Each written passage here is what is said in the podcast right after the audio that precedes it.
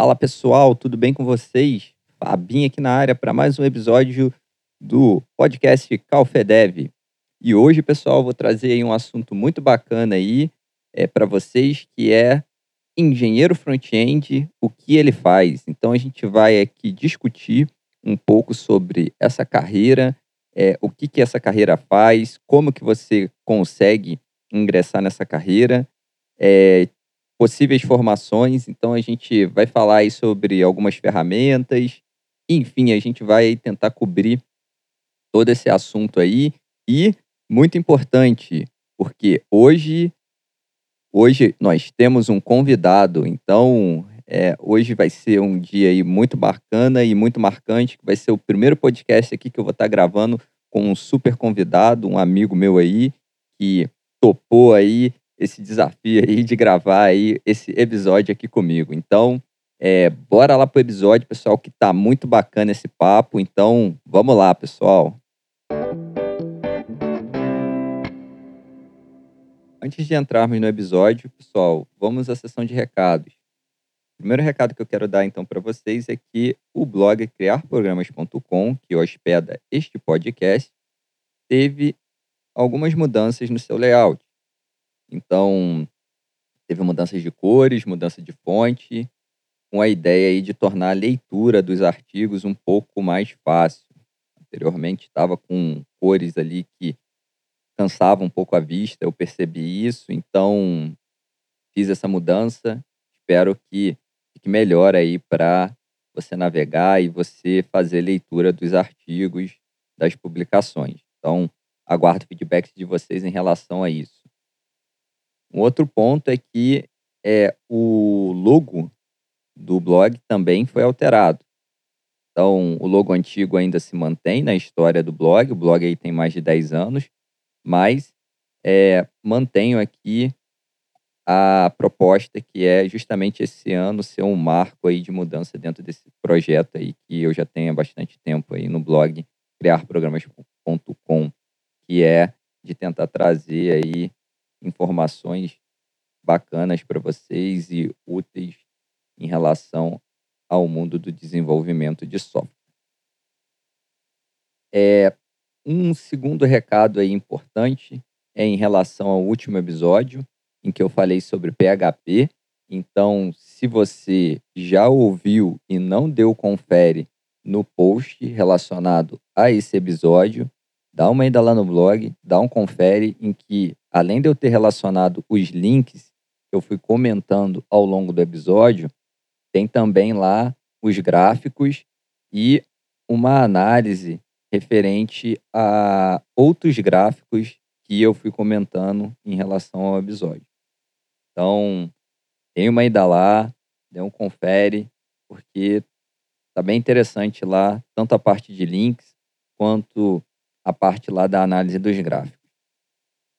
É, em relação, então, aí a todos os outros episódios, eu quero reforçar aí para vocês aí que mandem e-mail, mandem sugestões, críticas, elogios, para que a gente possa aqui estar tá batendo aqui um, um papo. Eu vou estar tá tentando dar atenção aí a cada um aí dos e-mails, então fiquem à vontade aí, pessoal, para mandar e-mails. Se não quiserem mandar e-mail, podem também comentar na seção de comentários do post relacionado a cada um dos episódios, que eu também dou um confere lá.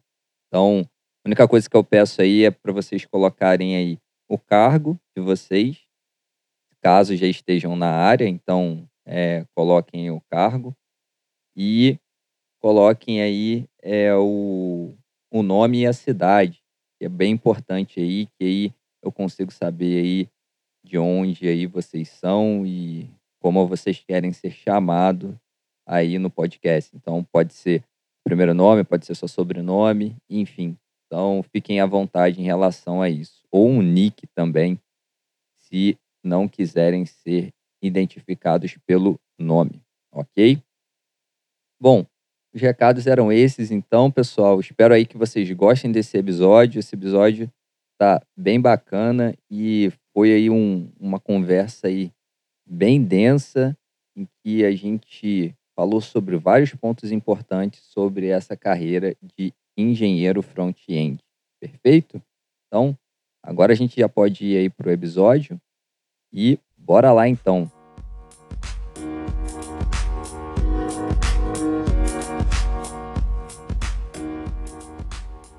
E aí, pessoal, beleza? Fabinho aqui na área para mais um episódio do podcast Calfedev. E hoje a gente está aqui com um convidado, um amigo e um cara super parceiro aí que eu já tive a oportunidade de trabalhar e estudar junto. Um cara super foda no que ele faz. Bruno, Bruno, se apresente aí, Bruno. Fique à vontade. O palco é seu, meu camarada. Isso. Nada, cara, prazer é meu de estar aí. E aí, galera, tudo bem? É, eu sou o Bruno, uh, tenho quase 30 agora, trabalho com front-end já há uns 10 anos mais ou menos, já rodei o Brasil, já trabalhei em empresas de, de vários lugares e estamos aí para compartilhar o conhecimento, a convite do Fabinho, brother que estudou comigo na época ciência computação, né? E, cara, um cara assim que, além do respeito pessoal, tem um respeito completamente profissional também. Manda muito bem. Poxa, muito obrigado, muito obrigado. Poxa, o prazer é todo meu aqui, o Bruno. É ter você aqui, você ter aceitado participar aqui do, do, do podcast. E só para anunciar aí a todos aí, a gente vai falar aí um pouco aí, então hoje sobre é, o que, que o engenheiro de o engenheiro front-end faz. Então, o Bruno aí ele tem muita experiência aí com essa área de front-end. Ele vai compartilhar aí um pouco aí da sua experiência aí, e a gente vai falar aqui sobre alguns tópicos relacionados a essa visão aí dessa área aí, desse, desse cargo aí que está sendo tão requisitado aí no mercado atualmente. É, bom, Bruno, tu quer falar aí um pouco aí sobre é, o, o, o que, que você tem feito aí ao longo desses anos, suas experiências aí é, dentro dessa área de front-end? Sim, claro. É, então, galera, eu, eu comecei no front-end lá na época do, de blog, né? Que quando eu era adolescente eu tinha, tinha interesse lá de criar, acho que todo mundo da época, né, que viveu essa época ali da início dos anos 2000, começou a descobrir a internet, é, tinha esse interesse de, de explorar uh, sites, explorar a criação de conteúdo. Então, eu comecei a me interessar muito por essa parte né, de, de aplicações é, web e eu criei lá meu primeiro blogzinho no, na plataforma do Blogspot e conforme a gente vai criando um pouco de intimidade, a gente vai querendo mudar um pouco a cara do blog, é, mudar um texto, cor de fundo, cor de alguma coisa. Então a gente vai, vai se interessando mais em como aquilo tudo funciona, porque até o primeiro momento que a gente pega aquilo pronto, tudo funciona como mágica, a gente não sabe o, como né, que aquilo é, existe ali por trás. Então, o, eu comecei, eu descobri, né, o, o, HTML, o CSS, que até então era um monte de palavra jogada para mim, eu não, conseguia ver muito um padrão naquilo.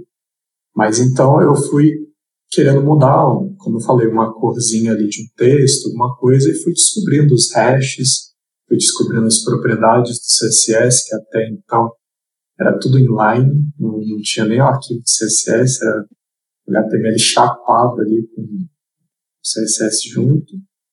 E fui mudando uma coisa, fui mudando outra, comecei a entender de fato o que fazia.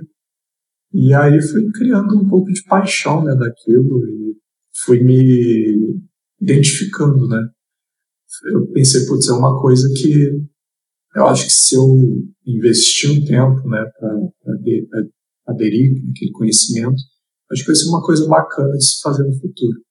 Então eu comecei a mexer, comecei a explorar, comecei a ler né, é, blogs e, e, artigos que falavam sobre tanto HTML quanto CSS. Na época era muito interessante né, tipo, ver ah, lá aprenda tudo sobre a tag Anchor. Você fica, nossa, é muito legal isso daqui. Ficava lá lendo horas. E aí fui criando, é, fui gostando né, cada vez mais de mexer ali no, aquilo e fui me especializando. Então eu comecei como desenvolvedor front-end lá atrás, na, na Game Blast ainda, que era um, um portal de, de jogos né, que tinha na época, não sei se existia ainda, para ser sincero. E aí mexia lá no, no site deles para fazer ajustezinho de CSS, ajuste de HTML mesmo, alguma, alguma funcionalidade, às vezes que bugava. Então, eu era um, um faz tudo ali dentro. Então, tipo, foi, foi bem legal, porque eu, eu fazia de tudo dentro do, do código. Tive ali meu primeiro contato com PHP, né, e foi, foi bem bacana. Começou a abrir um pouco minha mente sobre a programação, né, efetivamente. E, e aí, basicamente, foi isso. Assim, esse foi meu início de carreira. E aí, então, eu descobri que tinha uma faculdade de que basicamente focava nisso, né, focava em programação, que foi a ciência da computação. Eu até tive a honra de conhecer o senhor Fábio. honra toda minha.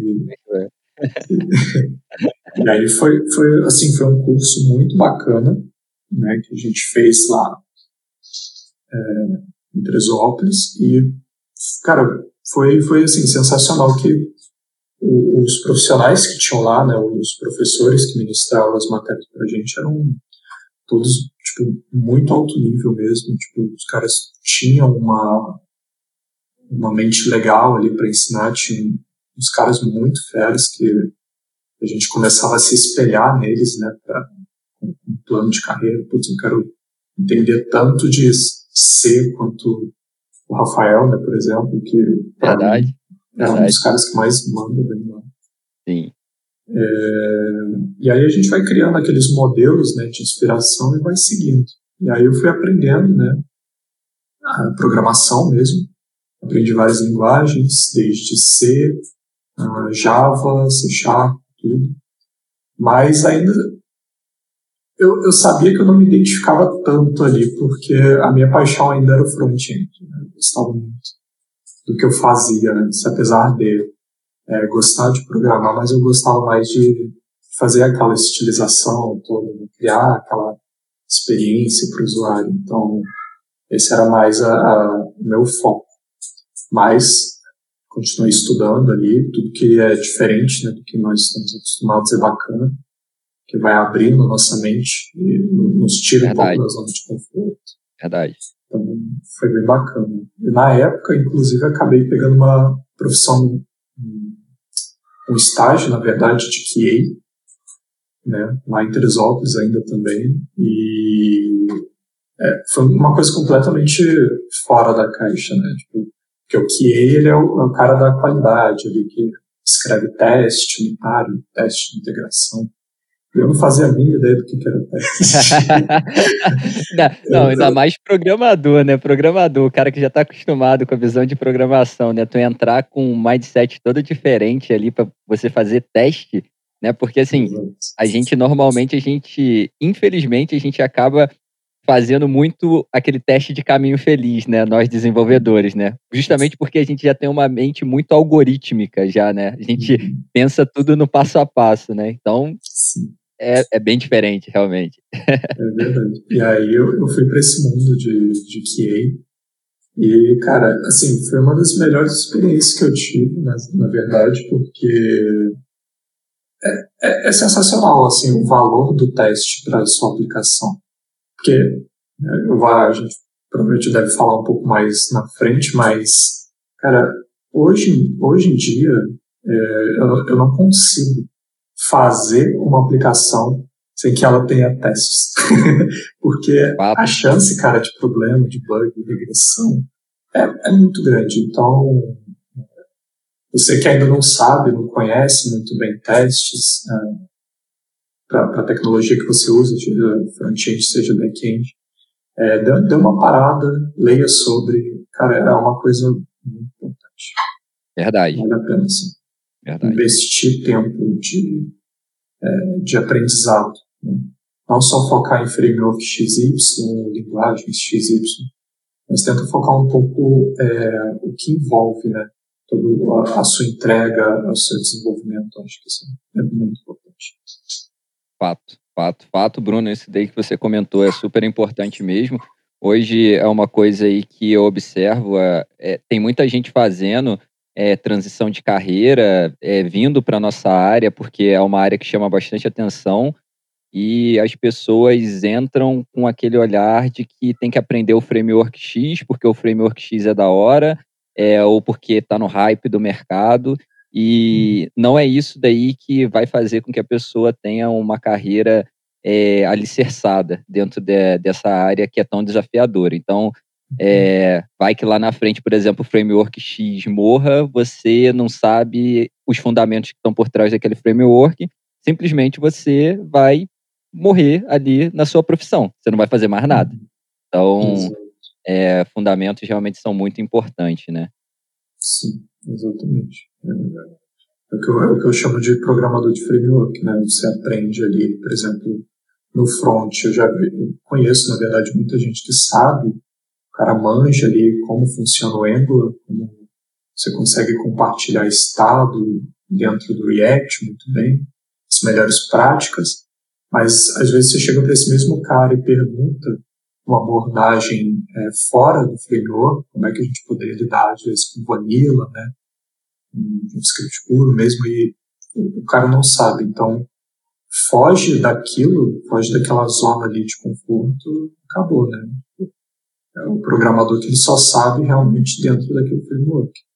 Fugiu daquilo ou precisa lidar com outro framework, aí já era, é do zero. E se você, que nem você falou, se você conhece a base, conhece os fundamentos, você vai conseguir é, se adaptar a qualquer linguagem, qualquer framework de uma maneira completamente mais fácil. Bacana, bacana, bacana essa visão. Eu compartilho muito dessa visão, Bruno. É, é exatamente isso. É, eu cheguei até a comentar em um dos episódios aí para trás, referente a essas questões, e isso, isso é realmente um ponto crucial dentro da dinâmica do mercado hoje. Então, uhum. é, as pessoas que entenderem que fundamentos são de fato importantes para você ter uma carreira sólida, dentro da nossa área, elas vão vencer qualquer desafio dentro da, da área de desenvolvimento. Então, isso é muito fato mesmo. Sim, exatamente. E voltando lá para minha vida. é, cara, de, depois que eu, eu, fiquei um tempo lá trabalhando com QA, e aí apareceu uma oportunidade dentro da empresa como front-end. E aí eu resolvi agarrar. Falei, poxa, é minha hora de brilhar voltar para o que eu tanto gostava. Perfeito. Então, fiz lá o processo seletivo, passei. E aí foi um desafio muito bacana, que até então o que o pessoal utilizava lá no, dentro do setor, né, era um setor de automação imobiliária, é, eles usavam uma tecnologia bem antiga na época e tudo mais, e umas abordagens né, que, que já tinha passado né, do tempo. Assim.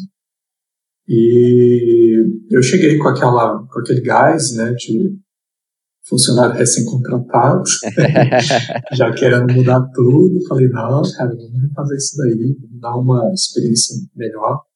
Mas, assim, a, apesar de querer é, colocar o, o, meu conhecimento em prática, né, que é o, acho que é o que todo desenvolvedor gosta, né, quando você aprende uma coisa nova, você quer colocar aquilo no seu projeto, quer começar a usar, não importa que é, mas eu, eu via muito valor assim para aquele produto, apesar de, de ser um pouco de estar tá um pouco afobado na época, ainda conseguia ponderar um pouco assim é, essa afobação.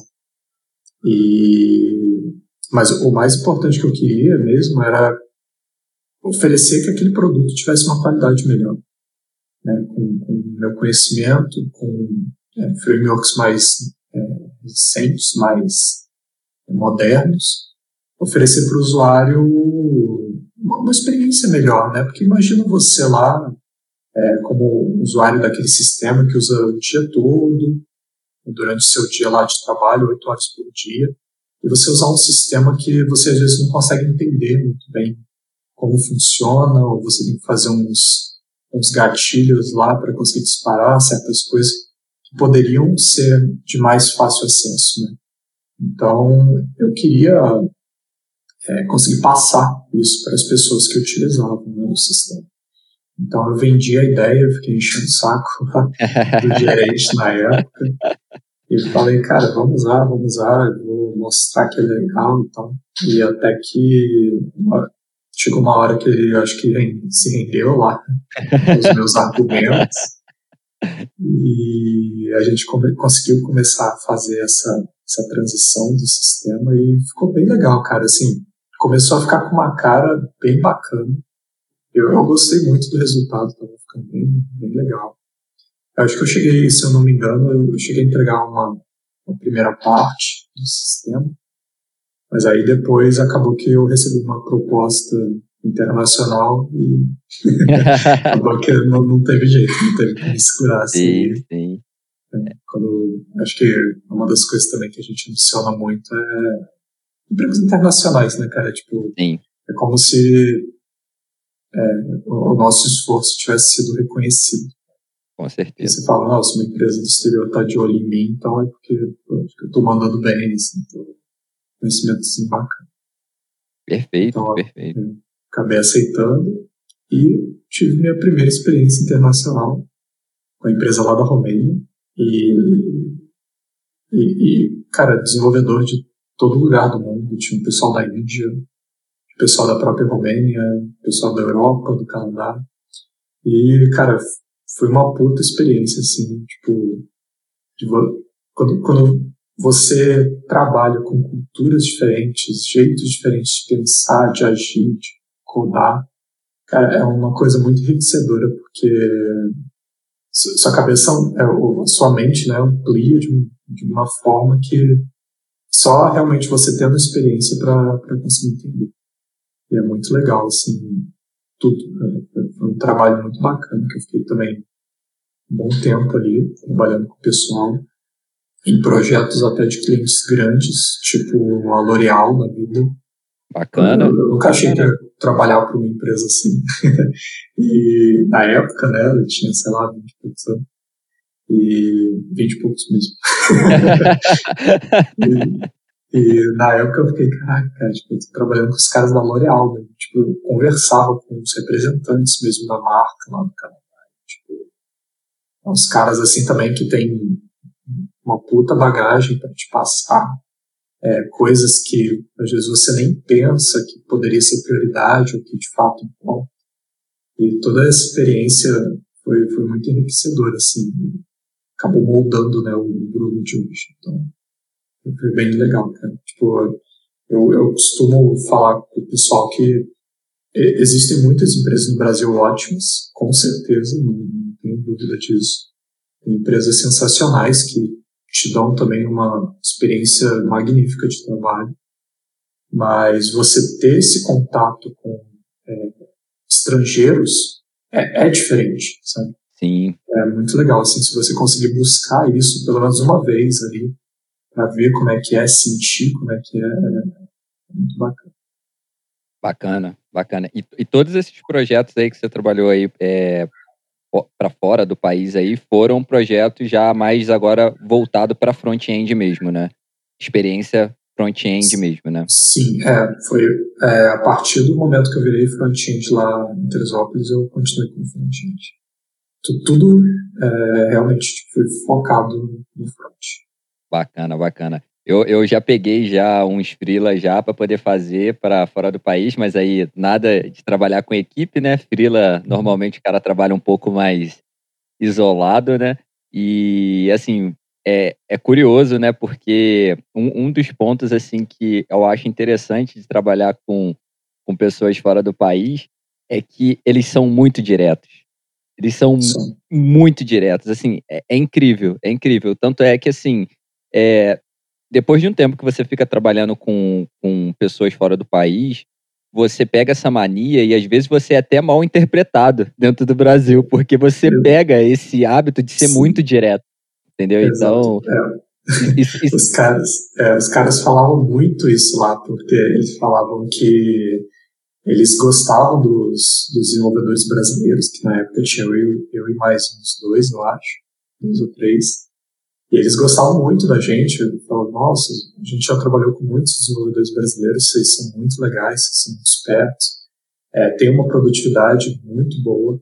Mas, cara, é irritante ter que pisar em ovos com vocês, porque se a gente falar as coisas direto, vocês já acham que a gente está sendo mal educado. Exato. Que, é, tá Exato. Tá tendo. Sim.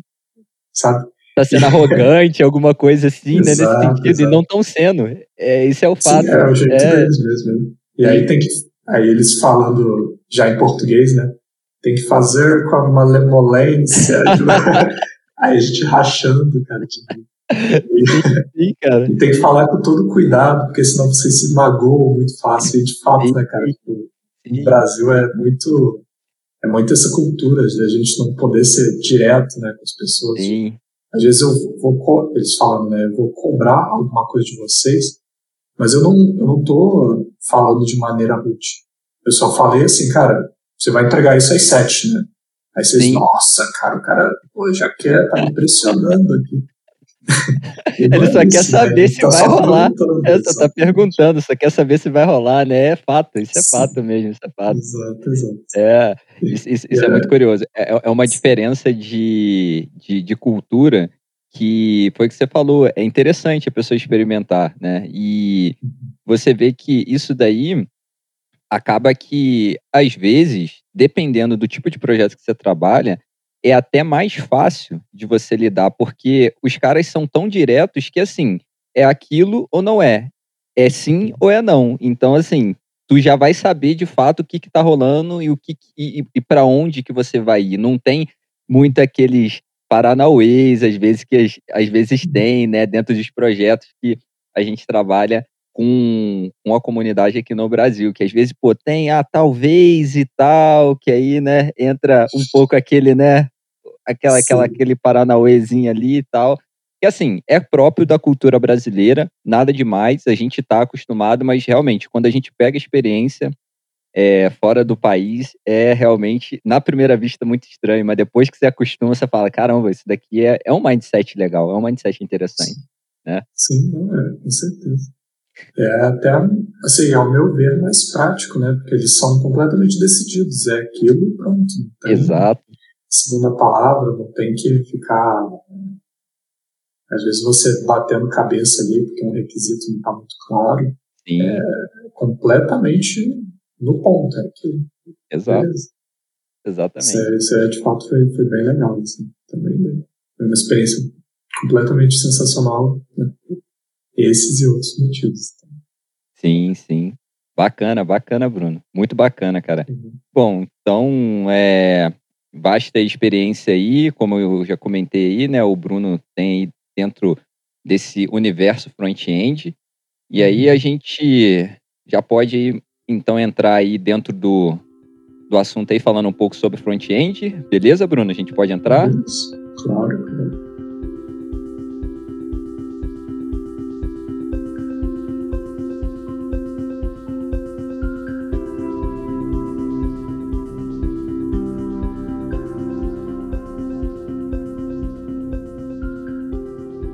é, falando então um pouco aí sobre o universo então front-end, né? A gente tem ali, o Bruno já até comentou um pouco, né?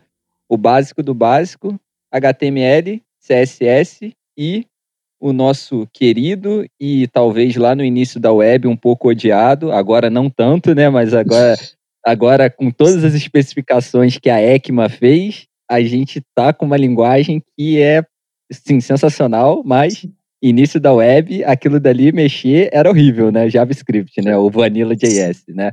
Mas os fundamentos é HTML, CSS e Vanilla JS. Me conta um pouco aí, ô, ô, ô, Bruno, como é que como é que funciona a vida hoje de um desenvolvedor front-end se ele for trabalhar na unha, na unha. O cara que é uhum. o cara que é roots, HTML, CSS, Vanilla JS. Me conta um pouco aí. É, cara, assim, o... eu acho que trabalhar na unha, na unha é difícil, né? Você encontrar um cara que esteja disposto a fazer isso, né?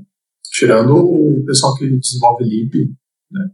Você precisa fazer uma coisa ali mais é, mais prática, mais otimizada. Otimizada, então você sim.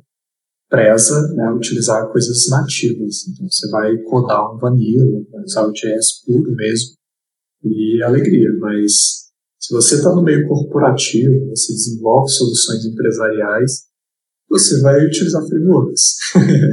então, vai utilizar bibliotecas e tudo que puder otimizar né, o tempo de desenvolvimento. Porque o tempo é dinheiro. Time is é money. Time is money. e é isso que a gente quer. Então, você vai utilizar framework. Mas, assim, é uma coisa fundamental que a gente falou lá no início, e bato na tecla de novo. Você que está com vontade de, de virar front-end ou é, tem ali um conhecimento básico de algum framework, já estudou algum framework, está querendo se aprofundar no, no front-end. Cara, estuda HTML, é, estuda CSS, estuda JavaScript, porque para você conhecer e para você entender melhor como os frameworks, as libs funcionam, você precisa saber o, o básico, o conhecimento básico. Então, é, não adianta você ser um puta desenvolvedor Angular, ser um puta desenvolvedor React e não saber codar JavaScript, porque você vai precisar, uma hora ou outra, você vai ter que fazer uma, uma function, você vai ter que implementar alguma coisa que vai exigir uma lógica ali um pouco mais robusta e você só sabe fazer componente. Então, é, estuda os fundamentos, porque, cara, isso é o principal. É o principal para, acho que para qualquer tipo de desenvolvedor. E falando como front-end, cara, estuda JavaScript. O, CSS e o HTML, beleza, você vai é, vivendo, né? Tipo, as propriedades do CSS Verdade. São bem tranquilas, assim, com o tempo, mesmo que você não saiba nada, com o tempo você vai aprender, né, como aplicar. E hoje em dia existe tanta coisa que abstrai isso que talvez você nem precise exatamente ali do, do CSS. Mas o JavaScript, JavaScript, acho que para mim é o mais importante. Você saber o fundamento do JavaScript, conhecer as funcionalidades nativas dele e se você souber disso, você vai ser um bom desenvolvedor, não importa o framework que você escolher. Perfeito, perfeito. E, assim, é, até falando aí é, um pouco assim, é, mais assim, específico ali, né? Hoje a gente tem o HTML5, que uhum. ele já traz aí algumas funcionalidades ali de integração com o ECMAScript, com o JavaScript, que dá para você fazer coisas assim absurdas. Então. Se você aprende bem o HTML5, que já te dá já alguns recursos ali bacanas, já integrado nele, e às vezes você nem precisa né, de usar o JavaScript, e juntar uhum. isso com o JavaScript Vanilla, cara, você tem um poder enorme de você levantar sistemas assim incríveis na web, uhum. você fazer aplicativos mesmo na web, no navegador, que, uhum. assim, é de fazer os olhos brilharem, né?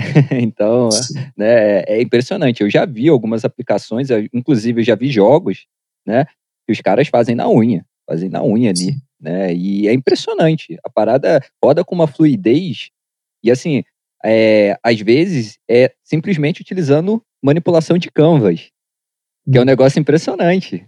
A gente não está nem falando de utilizar recurso de WebGL, nada disso não, é Canvas. O cara lá pegando lá, desenhando lá objeto vetorial, manipulando e fazendo as coisas acontecerem. Então, assim, isso é muito. Pode, pode, pode falar, pode falar. Não, é. Eu te complementar aí que tem até um site que, se o pessoal quiser conhecer, que é o JS1K, JS1K, que ele mostra, é, tem, tem umas, umas competições mesmo lá que rolam dos desenvolvedores monstros lá que eles fazem jogos e coisas que são propostas mesmo pelas competições com JavaScript puro. Então, com 1K de JavaScript, o cara consegue fazer tipo, um jogo elaborado, consegue fazer, que nem você falou, com manipulação de canvas ali, até um coisa com, com reconhecimento facial, é, é uma coisa absurda. Assim. Então, quando você conhece bem o JavaScript a fundo, cara, o céu é o limite. Você consegue fazer qualquer coisa. Sim, e hoje, hoje é interessante, hoje é interessante também que aí, falando agora do, do terceiro pezinho ali, né, da, da parte do front-end que é o CSS, hoje dá até para meio que você programar no CSS, né? Usando lá as tecnologias de SaaS, por exemplo, né? Você consegue colocar lá condicionais dentro lá do CSS. Então, assim, Sim. Você consegue fazer algumas coisas assim também utilizando ali é, os próprios efeitos de animação do CSS juntamente com o HTML e o Vanilla.js. Então, Exato. negócio impressionante, cara. Impressionante. É, os pré-processadores de CSS, cara, são, são muito poderosos, assim. Eles te dão uma facilidade de você é, customizar e atribuir, né, tipo, propriedades do CSS ali dentro da sua aplicação de uma maneira muito simples. Então, às vezes, coisas é, condicionais, né, que você falou que antigamente precisava de três, quatro, cinco classes com vários children e você ter que ficar replicando código com esses pré-processadores como SAS, LES, estilos, né, que são top Perfeito. 3 aí. Perfeito. É, eles ajudam demais, cara. Perfeito. É bem bacana. Mas Olha. assim, isso ainda não exime de você é, não conhecer o CSS, conheça o CSS. Exato. O CSS e depois você parte para o pré-processador. Exato, exato. E, assim, duas coisas que são fundamentais. Eu diria que, assim, uma, uma você tem que aprender hoje dentro do CSS, porque, assim, é muito utilizado. Mas, assim, é, falando sobre duas, eu vou falar sobre duas aqui dentro do CSS, que é o Flex e o CSS Grid. Tem que aprender. Tem que aprender tem que aprender isso daí, porque assim, hora ou outra você vai precisar de fazer uma tela responsiva, você vai precisar de fazer uma tela que é adaptativa em vários tipos de resolução, dispositivos, e se você não souber usar o recurso, principalmente do Flex, o grid, eu até ano passado eu tinha visto que não estava sendo muito bem suportado em todos os web browsers, mas eu sei que o Flex, garantido, é suportado em todos os web browsers recentes, modernos. Você tem que aprender. Tem que Sim, aprender é. porque é fundamental. É, é necessário, né, cara? Porque hoje os usuários eles não não acessam só do, do computador remoto deles, né? A, ma a maioria, talvez, eu não sei se eu estou falando besteira, mas uma, uma grande parcela, com certeza, das pessoas acessam ali os sites através do celular. Então, se você não tiver um suporte mobile forte, ninguém vai gostar dessa aplicação. Você vai acessar aquele site que tem que ficar rolando de um lado para o outro, com a barrinha ali, indo para baixo, para lado para o outro, e o cara, puta, cara, vai ficar puto e vai fechar. Uma péssima experiência, né, para a é, pessoa, né? Então, então você, é 100% necessário você ter essa preocupação hoje. Coisa que há 10 anos atrás você não precisava ter muito. Né? Não tinha, quer dizer, tinha, mas não, não era é uma coisa usual, né? As pessoas fazerem acessar aplicações através do celular, até porque os celulares eram bem ruizinhos na época, a conexão era ruim. Então não tinha essa preocupação. Os caras que começaram a ter foram os pioneiros. Verdade. E, e tipo, mas hoje é, é 100% fundamental. Você precisa né, ter um domínio básico ali de flex, de grid, para você conseguir é, adaptar dentro dos breakpoints, né, os, os pontos de visualização, e oferecer né, para o usuário a melhor experiência que ele puder. Perfeito, perfeito. E aí a gente está até falando de uma já, um, um, uma das visões aí até mesmo é, do, do engenheiro, que tem um pouquinho ali do pezinho ali na parte ali de, desse cuidado com a interação com o usuário, dessa conversa com o pessoal de UX, que é justamente essa parte ali de interação, usabilidade, né? Então, uhum. a gente já a gente já aqui já meio que já começa até a conversar ali de um de um dos conhecimentos que vai ser um pouco exigido, é, não especificamente como um, um UX designer, mas é um mindset que o engenheiro front-end tem que ter, que é justamente esse cuidado com a usabilidade, ter esse cuidado com a experiência do usuário, enfim, né? Isso. Quando você se torna engenheiro, né, você começa a ter preocupação, é, não começa, né, mas acho que a sua preocupação aumenta né, com a interação ali do design, com o próprio design mesmo, né, como que aquilo ali pode agregar valor dentro da aplicação, oferecendo uma experiência bacana para o usuário. Você ter uma preocupação com a interface do, do seu sistema né, e conseguir utilizar os recursos para conseguir adaptar né, a, a usabilidade da, do, da pessoa que está ali mexendo. Porque, no, no, final das contas, é isso que interessa, é você oferecer ali para o usuário a, a, melhor experiência que ele possa ter. Então, é, essa vai ser a sua preocupação. Não adianta você ter um site super bonito, super com, com as cores ali do, do momento, coisas com, é, com, esquemas visuais é, bonitos ali que, que se encaixem, mas você não ter, às vezes, uma funcionalidade que, que não está escondida, né? Sim, que sim. não vai agregar. Então, você tem que ter tem que se preocupar com todo o conjunto da obra. Né? E esse é o, é o papel do, do engenheiro.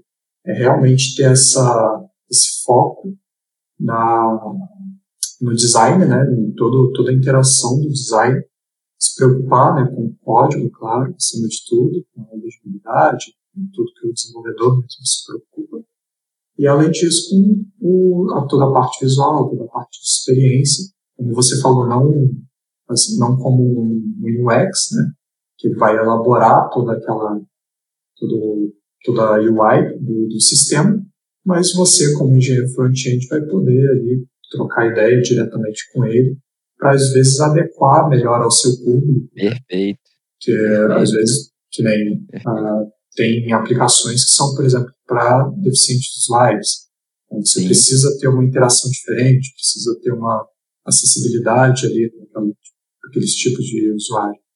Perfeito. É, às vezes a aplicação é para um público infantil, então também muda, né? Todo o jeito do sistema se comportar precisa ser fácil, precisa ter call to action ali na tela, chamando sim, sim. aquele usuário ali. Então, é, você tem que entender o, público para o qual você vai entregar aquela solução para conseguir elaborar né, a melhor alternativa para lidar com, aquele, com aquela situação. Sim. Então, isso tudo é preocupação né, do engenheiro. Sim, e inclusive é, é, nesse, é nesse sentido aí que acaba surgindo aí até aquelas, aqueles mecanismos de onboarding na tela, para justamente, às vezes é um sistema complexo que, às vezes, o mercado não tem nenhum padrão de tela, então é, não dá para fazer uma comunicação padronizada daquele sistema e aí você tem que fazer todo um onboarding ali com o usuário e aí isso uhum. envolve uma série de é, questões de posicionamento dos elementos, esmaecer tela para poder destacar elemento. Então, são técnicas que você vai ter que aplicar JavaScript, CSS e, ao mesmo tempo, justamente esse feeling de usuário, né? essa conversa que você vai ter ali com o time de UX para você poder pegar e fazer todo né, esse, esse, esse caminho ali para o usuário entender como que funciona o seu sistema, né? Sim. É, eu, eu, assim, eu tenho para mim que o, engenheiro front-end ele, ele é basicamente o UX que escreve código. né, que ele, tem essa, essa é mesma preocupação. É, ele tem essa mesma preocupação do, do visual, né, do design visual ali, junto com o UX. Ele anda na, no, no, na mesma página que o, que o UX anda. Ele tem que se preocupar né, com essas interações de usuário, com o mindset do usuário, tanto quanto o UX, mas ele é o cara que, que coda, né, que de fato põe a mão na massa, então, é, é como eu falei, é realmente o UX que coda.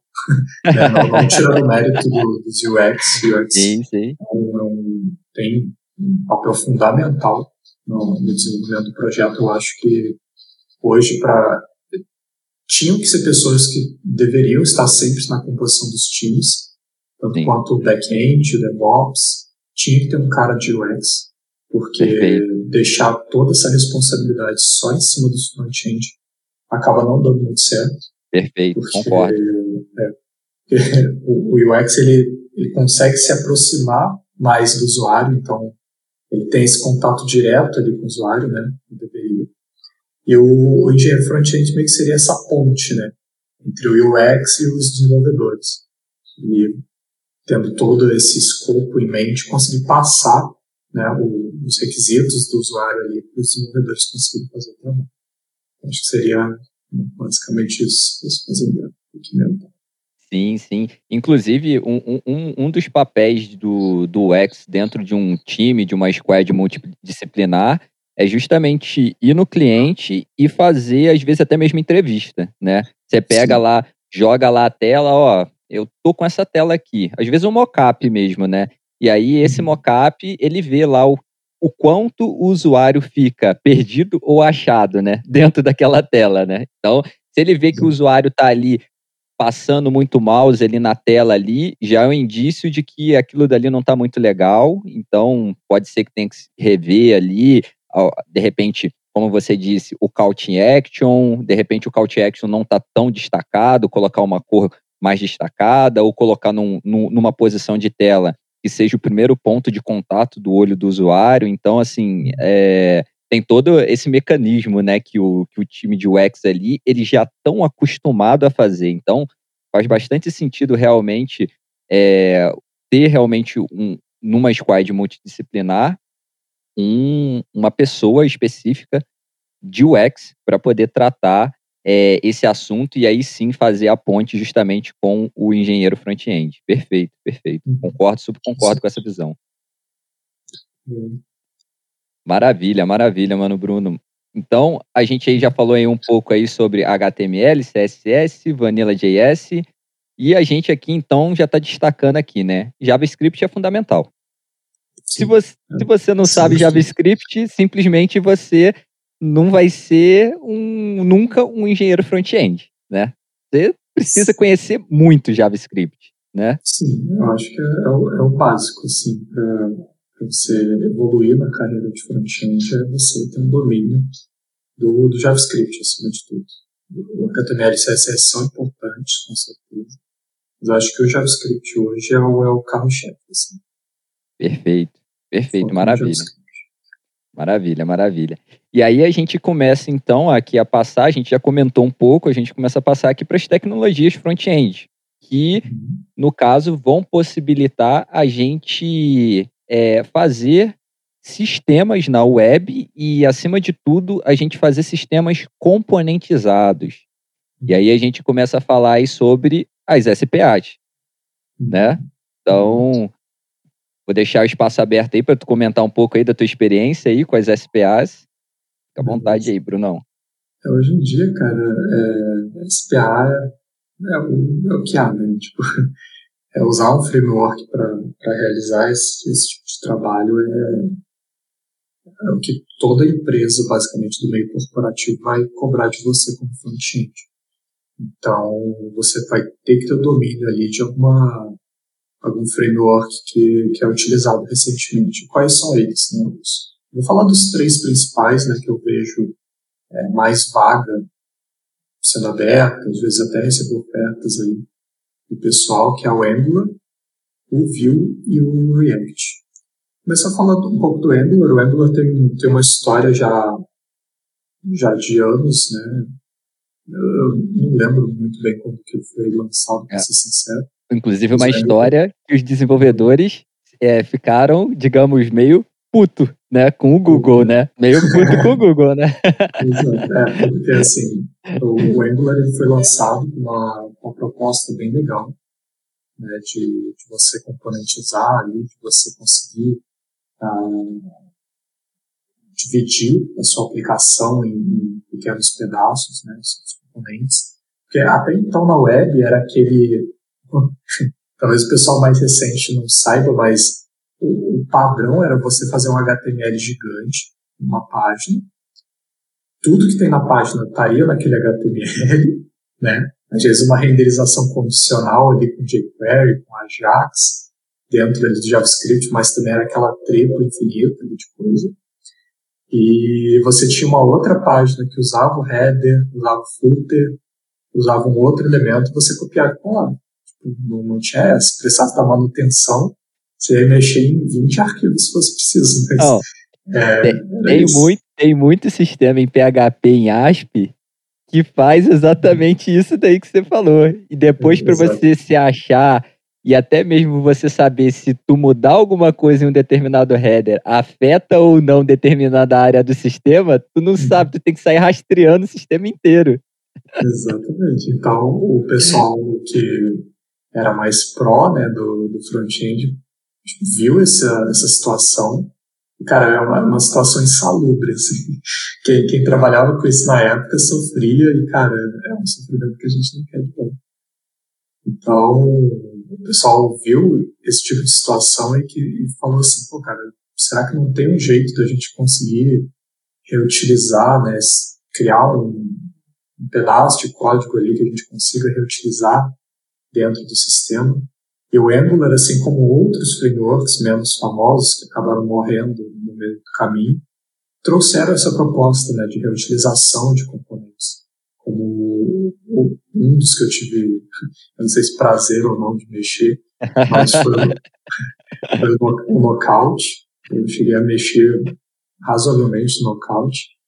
E, cara, ele basicamente era o Angular. Só que ele, era, ele foi o Angular que não deu certo, que não era da Google. ele era o Angular. Eu não lembro se o Knockout era de código aberto, para ser sincero. Não lembro. Mas ele foi o, Angular que não deu certo. Então, tipo, é, o Angular acabou vingando, né, por ter o Google por trás, e toda uma comunidade completamente respeitada de desenvolvedores. E beleza, a versão 1 do Angular foi sensacional, muita gente começou a aderir. Mas aí, né, teve essa revolta da comunidade que o Fábio mencionou, que foi quando ele migrou da versão 1 para 2, porque tudo que você Sim. sabia, você jogou no lixo. Exato, exatamente. porque mudou completamente a forma de trabalhar. Hoje, o Angular, não sei qual versão tá. Se eu não me engano, tá na 11. Eu acho que tá na 11. 11. Eu acho que, é a LTS, LTS é 11, eu acho. Acho que a última que eu mexi, acho que foi a 8. Mas essas versões mais recentes, elas estão bem mais próximas da, da versão 2, né? Ele foi evoluindo a partir da versão 2. E a versão 1, né, a versão legada ali do, do Angular, ainda é utilizada, acredito eu que não para projetos novos, mas tem uma, uma galera que usa.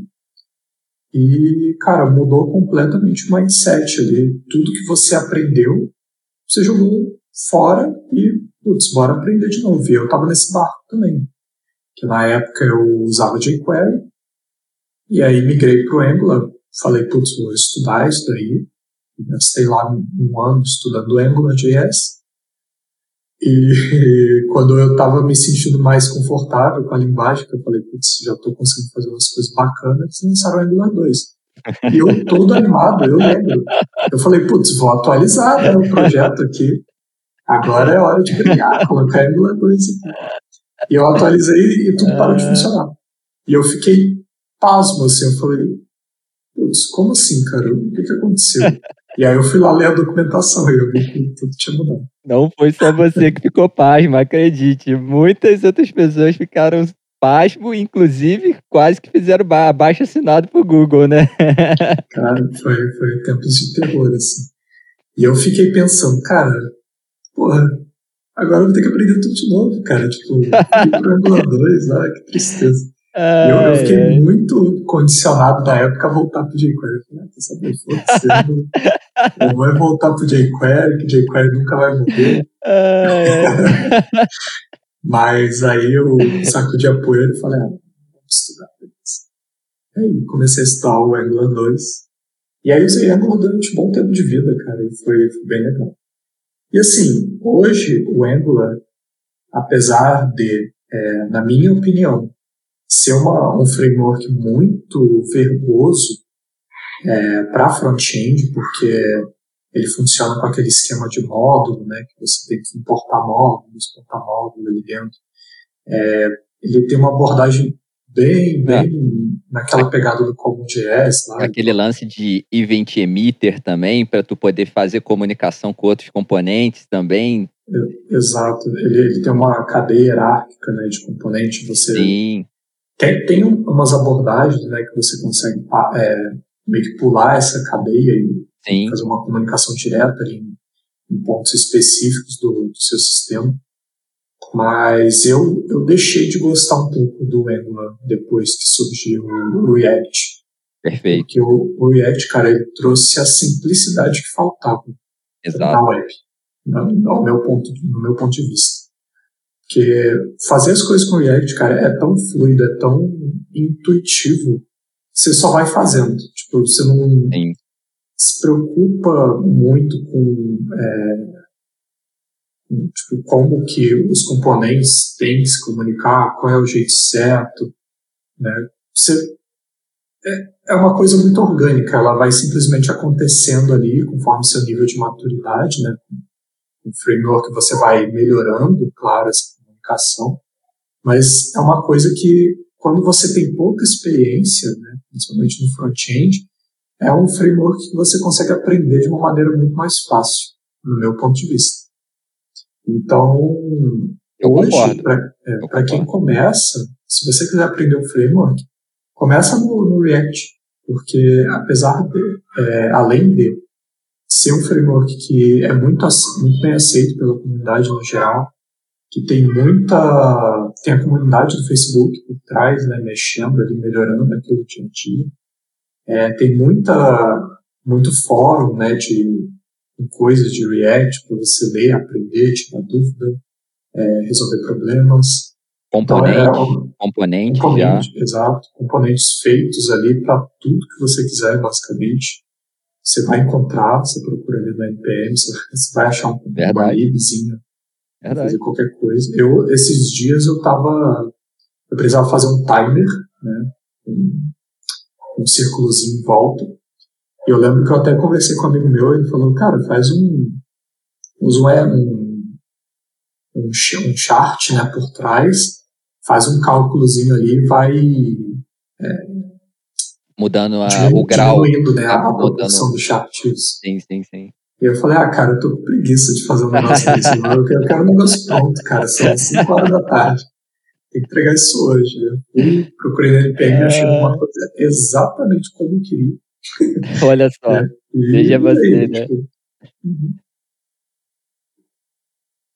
E isso, cara, entra num outro mérito, que é, é uma coisa que eu evangelizo com as pessoas. Cara, se existe uma coisa pronta, use. Sim, com certeza. aquilo, aquilo foi feito para ser utilizado. Então, claro. É, não, não, fica reinventando a roda. Não, não queira ser um desenvolvedor front-end que vai criar mais um framework para a gente ensinar. é, é, verdade. Tenta, tenta entender como os frameworks funcionam e tenta colaborar. Tem, Estender, tem, né? Estender é, funcionalidade. Cara, ah, beleza, o React é proprietário ali do, do Facebook, não, não consigo mandar uma ideia para o React. Mas tem o Vue. O Vue ele é completamente Sim. código aberto ali. Sim. Você se junta na comunidade, cara, manda ver. Com certeza. Você acha que o framework precisa de, de alguma coisa, de alguma mudança, né? É, vai lá e colabora. Claro, é, não, não, não, tipo, não deixe de, de fazer inovações, não é isso que eu estou falando. Sim, sim, Mas sim. eu digo às pessoas que querem fazer exatamente uma coisa que já existe. Né? Você tem lá o React, você vai fazer o React Underline. Que é exatamente o React, só com outro nome. Vai fazer um fork, um fork do React, né? Exato. Então, isso não faz sentido. Você quer fazer uma coisa inovadora, que vai trazer um bem para a comunidade? Beleza?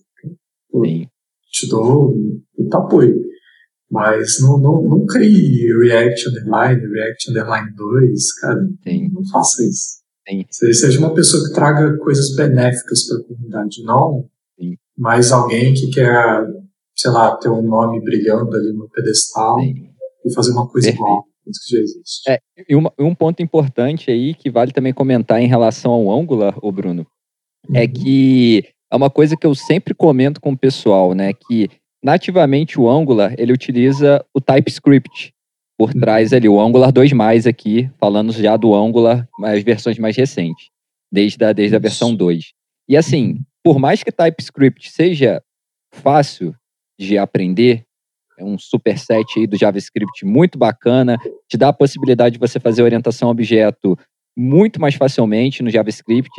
Só que tem o outro, o outro problema, que assim, se você for parar para pensar aí na transição, né, é, da carreira normalmente natural de um desenvolvedor front-end para esse mundo de ambientes componentizados, então já vindo mais para engenharia, normalmente o cara vai saber JavaScript, Vanilla e só. Ele não vai saber, provavelmente, uma linguagem com paradigma orientado a objeto. Então, assim, isso acaba meio que virando uma barreira até mesmo para a pessoa pegar e aprender realmente os conceitos de componentização por conta do TypeScript que está ali por trás, né, do, do Angular, né? Então, é.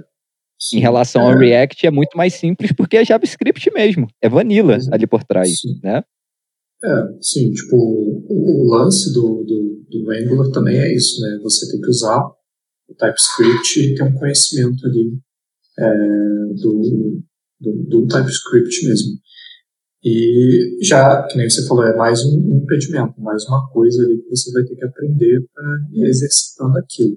Então, se você é uma pessoa ali novata, que está aprendendo agora como, como funciona o front-end, é, não é um, um, caminho que eu indicaria. Eu indico começar, que a gente falou, pela base mesmo, HTML, CSS, você fazer aplicações é, simples, tentar evitar o uso de frameworks, porque os frameworks você vai acabar aprendendo né, conforme a sua maturidade for chegando.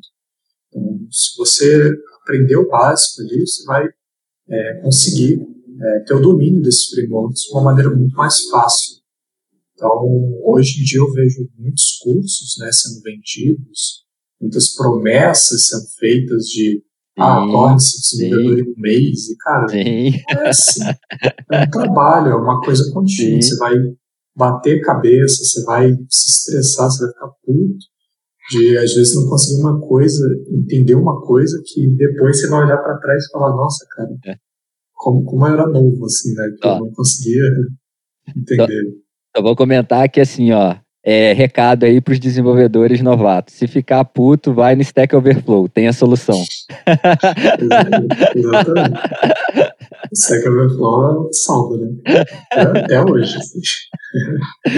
E, mas, mas, é isso, cara. Assim, se você quer seguir um caminho né, de, de desenvolvedor, começa pela base. A base é importante né, para tudo é, fazendo uma comparação, é igual você querer é, nunca ter tido contato com uma língua estrangeira, o inglês, né, que seja, e você querer começar a aprender assistindo filme, sem legenda, sem nada, só ouvindo. Você vai entender uma palavra ou outra, às vezes, que você conhece, mas você não vai entender o contexto, você não vai entender como funciona a gramática, você não vai conju saber conjugar um tempo verbal, então, é isso. É, você tem que primeiro aprender a base ali e depois ir crescendo. Então, não, não tente se aventurar é, a, a pegar um curso ali de React intensivão se você ainda não tem uma maturidade né, dentro da, daquela. Perfeito. Então, uma coisa que você tem que levar em consideração. E voltando aí às linguagens, aí tem o Angular, né? tem o React, que é o, a linguagem do Facebook, que, na minha opinião, hoje é, é o melhor, o melhor lib, né? É bem um framework, é uma lib. O melhor lib de UI para você utilizar, porque ele oferece essa praticidade de você conseguir criar componentes de maneira simples, de trabalhar ali dentro da sua aplicação de maneira simples, você levantar uma SPA de uma maneira completamente é, de fácil entendimento, uma pessoa que não tem muita experiência ali, vai conseguir levantar uma SPA de uma maneira completamente simples. Você vai ler a documentação ali uma meia hora e vai entender Perfeito. É, como, como Perfeito. funciona, como que é, é passada propriedades né, de um componente para o outro. Então, onde você tem um, um componente pai ali, que seria um wrapper geral da aplicação, e você passar dados né, para camadas abaixo. É, sim, é, sim. acho que um dos primeiros exemplos que eu até usei quando eu fiz um cursinho de React na minha empresa foi um, placar de futebol, né? que é uma, uma coisa simples, né? Tem ali o time da casa, o time visitante, cada um tem os seus gols, e aí tem um botãozinho ali de marcar gol, né? E aí você clica em um, tem que incrementar o estado de um cara. Então você clica no outro, incrementa Sim. o estado do outro. Isso começa a te dar um pouco aquela visão de, putz, eu tenho duas coisas idênticas, mas como que eu consigo utilizar isso numa aplicação? Como é que eu consigo ter essa visão orientada a componente, né? Perfeito. Então, é você começar a pensar em React. E é uma coisa muito intuitiva, assim, na minha opinião. Que você vai vendo e vai entendendo como aquilo funciona. Né? Sim. E, e, por último tem o Vue, né, que é um framework de, de código aberto. O preceito dele é, é exatamente esse também, a componentização, né, você trabalhar ali com templates e conseguir componentizar a sua aplicação.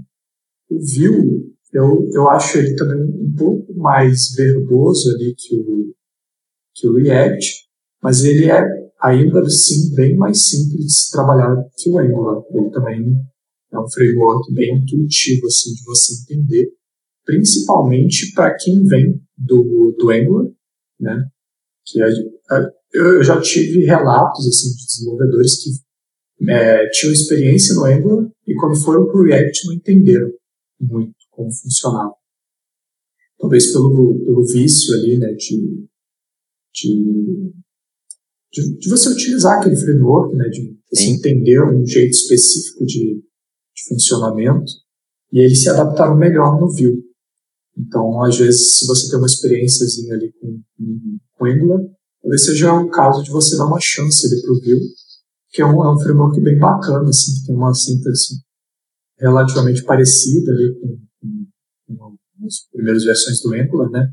Aquele lance de que ainda tem, né, na verdade, de template, selector, aquelas coisas. É, então, talvez dar uma chance aí pro Vue, se você está vendo do Angular, é uma boa. Acho que esses são, são, é o top 3, assim, se você é, tiver domínio de algum desses frameworks, cara, é, é, certo que você vai arrumar uma vaga de trabalho. Então, Com certeza. É, é o que as empresas querem ultimamente.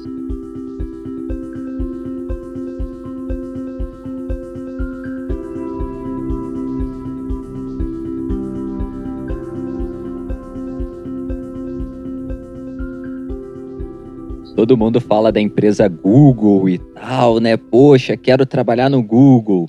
E o cara que criou o Vue, né? Ele trabalhava no Google, né? Ele trabalhava ah, no Google. Então, assim, é, depois, se eu não me engano, ele até saiu só para poder dar manutenção só no Vue, né? É uma uhum. história mais ou menos assim que, que eu ouvi o pessoal comentar.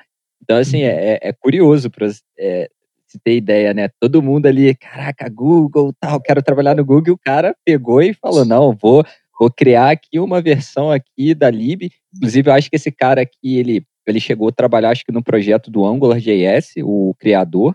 Então, ele tinha uma visão muito muito fundamental ali de como que funcionavam as coisas por baixo ali do, do, do framework. Então, é muito, é muito interessante essa história.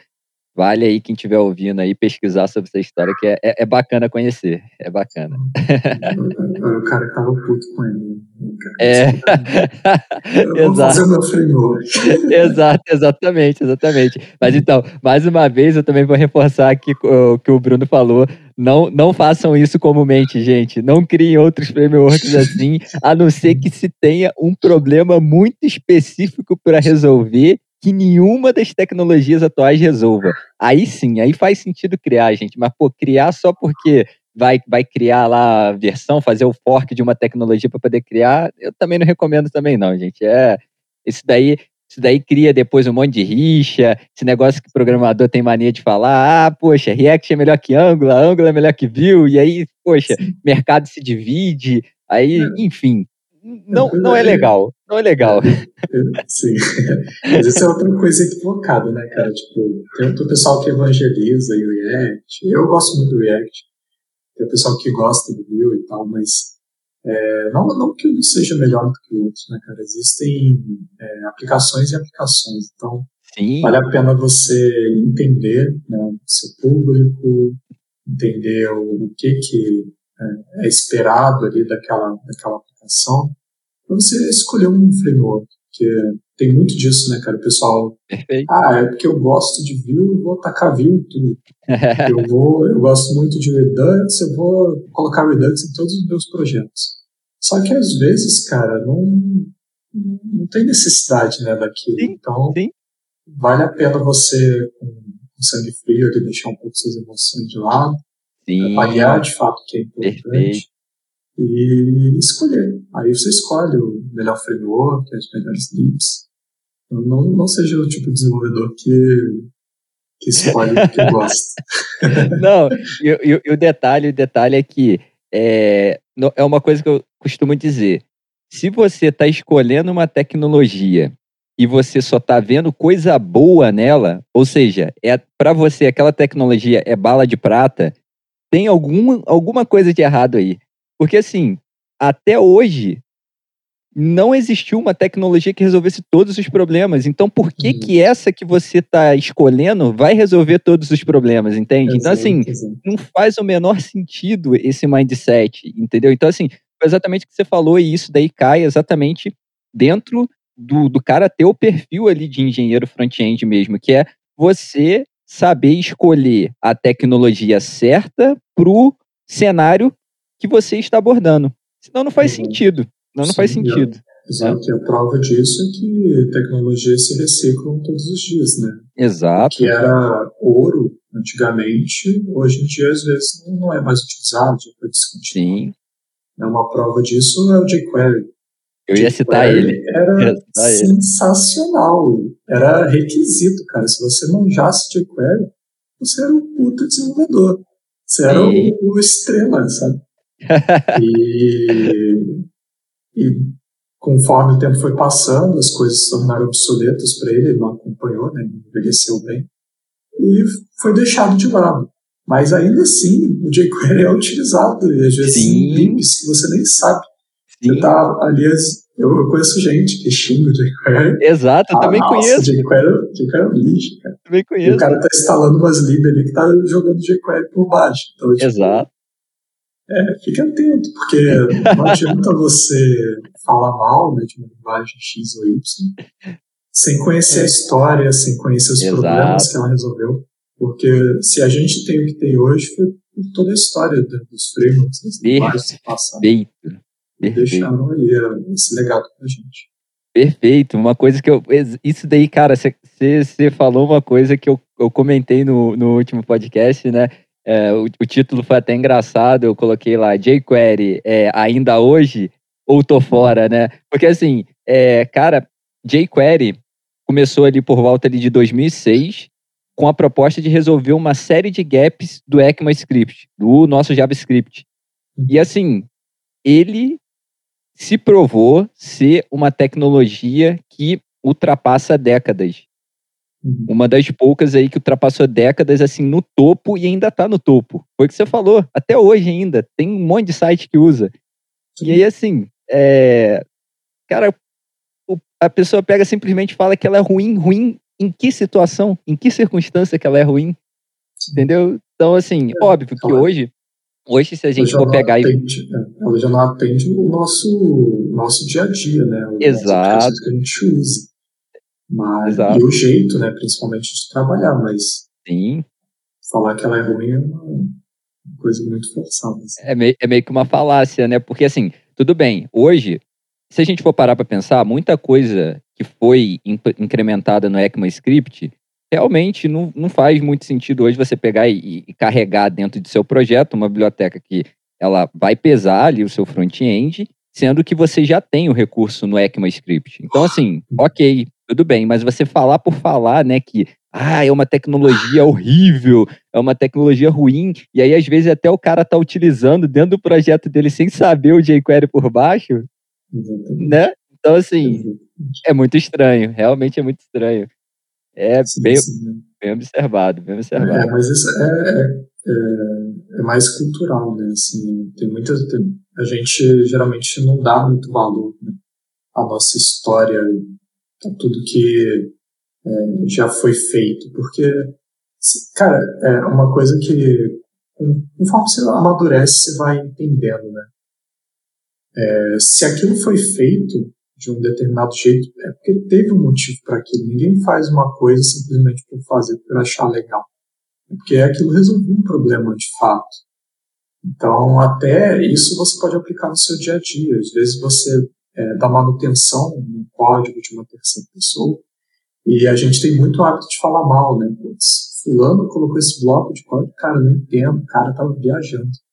Só que não, às vezes, de fato, teve algum problema em algum momento da vida ali, que aquele Sim. bloco de código que hoje não faz sentido resolveu, entendeu? Sim. Então, antes de, de criticar o cara e às vezes denegrir o cara publicamente, ele sim, só gosta, né, de, de sim. Sim. É, tenta entender um pouco né, né, do porquê aquilo foi feito. E às vezes não, às vezes o cara realmente só se equivocou e não tinha o conhecimento necessário. E aí fez do jeito que ele sabia, mas ainda assim é, é, é o porquê. Ele não tinha conhecimento, às vezes era, era júnior, estagiário. Sim. E ao invés de criticar, vai lá, senta com o cara, ensina ele a fazer melhor. Né? E, isso, isso, isso é o mindset é um mindset muito bacana que, assim, todo desenvolvedor é, deveria ter, que é o mindset de código limpo.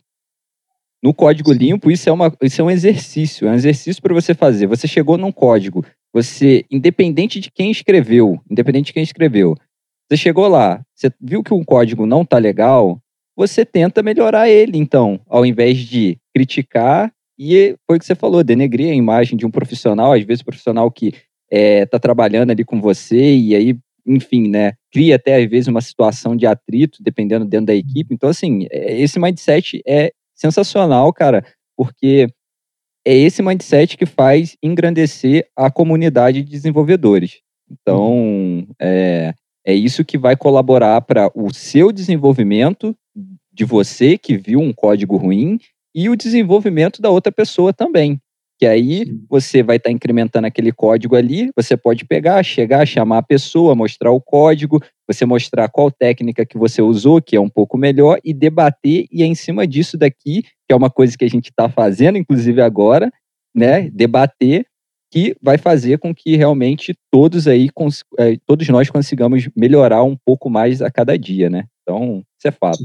É uma, é uma, é uma cultura, né, que se você é, desenvolver ali dentro do seu ambiente é, corporativo mesmo, as pessoas vão. Muita, muita gente tem medo de, de compartilhar o conhecimento, com medo de, sei lá, Sim. se destacar mais que você. Então. Sim. Mas não, não é isso que ocorre. Na maioria dos casos, você acaba sendo visto como uma referência. Perfeito. As pessoas vão começar Perfeito. a te buscar porque você é uma pessoa Perfeito. que tem domínio daquela, daquela linguagem, daquele framework. Então você vai se tornar uma referência na empresa e isso, cara, é muito positivo. Porque além é, de você trabalhar em equipe, né, aquela, as pessoas que estão ali com você são parte da sua equipe, você vai aumentar o nível da sua equipe e vai criar um ambiente mega agradável, assim, de, putz, a pessoa não ter medo de te procurar para tirar uma dúvida sem, sei lá, Perfeito. tomar os porros, levar Exato. uma atenção. Né? A pessoa vai te procurar, putz, cara, não, não sei ou até, cara, sei fazer isso daqui, mas, putz, não, não ficou legal. Tô escrevendo uma função de 20 linhas. Será que não, não tem como fazer melhor e tal? O cara Sim. vai, chega, te, te mostra, te ensina. E isso né, eleva o espírito de todo mundo dentro do time. Perfeito, perfeito. Excelente mindset. É, ainda falando ainda sobre tecnologia front-end, aí uma pergunta, Bruno, dê sua sincera opinião Aí, o que, que, o que, que você o que, que você acha? E aí, usa ou não Bootstrap? Cara, Bootstrap, pra mim, morreu. É. não, brincadeira. Não, brincadeira. Mas, assim, o Bootstrap hoje, é... eu particularmente não gosto. Tem, tem gente que usa, eu não, não tenho nada contra. Perfeito. É, se você gosta de usar, se gosta ali do, do jeito do Bootstrap, é legal, porque o, o Bootstrap, historicamente, ele, cara, ele revolucionou a web, ele deu uma cara muito mais bonita para uma coisa é, completamente feia, que quem acessava sites, né, sei lá, 20 anos atrás, sabe? Uh, ele criou padrões que até hoje em dia são utilizados, né? Padrões de grid. A documentação do Bootstrap era impecável. Qualquer Sim. coisa que você precisasse, você achava. Não tinha dificuldade de é, você usar uma grid, usar um select, um input. Fazer telas, tudo, né? E fazer exato, telas. Fazer era telas, tudo documentado ali. O Bootstrap é, é, sensacional. Mas eu acho que, é, assim como o jQuery, o Bootstrap, na minha opinião, não envelheceu muito bem. Então, Perfeito. hoje, o Bootstrap, ele não, ainda, eu, eu não conheço a, a, última versão do Bootstrap. Acho que eu cheguei a ver a 4. Eu não sei se tem alguma coisa além é. disso. Tem a 5, se eu não me engano, a 5 está na fase beta, se eu não me engano, que inclusive tirou até o jQuery. Não tem mais o jQuery embutido. Entendi. É, mas é uma, é uma lib que não, é, não, não, se adequou muito a essa, essa parte visual né, que a gente tem hoje. A gente usa muito aplicações meio que seguindo o padrão do Material né, do, do Google. Então, sim. Sim, perfeito. É, hoje, os frameworks mais modernos, eles seguem essa pegada do Material e o Bootstrap não envelheceu com isso. Ele continua com aquela pegada do Bootstrap que acaba remetendo, pelo menos para mim, uma internet de um website de 10 anos atrás, entendeu? Sim, então é, é um sim, pouco sim. estranho o feeling que você tem de acessar uma aplicação que parece antiga. Né? Na, sua mente parece antiga e, e, e diferente né, do, do, padrão que a gente tem em sites modernos. Então, na minha opinião, eu não recomendo o uso do Bootstrap. É, talvez nessa versão 5 aí, vale a pena dar uma olhada, vale a pena ver como está, porque eu, eu dou muito mérito lá na equipe do Bootstrap, o pessoal que desenvolve ali. É, não sei se ainda é o Twitter que faz. É, eu também não sei. Pra ser bem sincero, Twitter, também não né? sei. Era o Twitter, Bootstrap, é. O Bootstrap ele veio do Twitter aí, pra quem não sabe. Sim. O pessoal chamava de Twitter Bootstrap. Exato, exato. É, quando o Twitter surgiu, ele usou essa lib né, do, do Bootstrap para poder uh -huh. é, ter aquele padrão ali do Twitter antigo. Era sensacional, tipo, os olhos brilhavam assim de ver, cara. Era uma internet tão mais bonita, assim. Sim, Você ficava, dava até um prazer, assim, de utilizar. É, então, assim, voltando à pergunta, eu, eu não indico utilizar o Bootstrap. Eu acho que tem uns frameworks ainda é, que se adaptam melhor, um, umas libs né, que se adaptam melhor aos frameworks que você utiliza. Então, por exemplo, o React ele é orientado componente.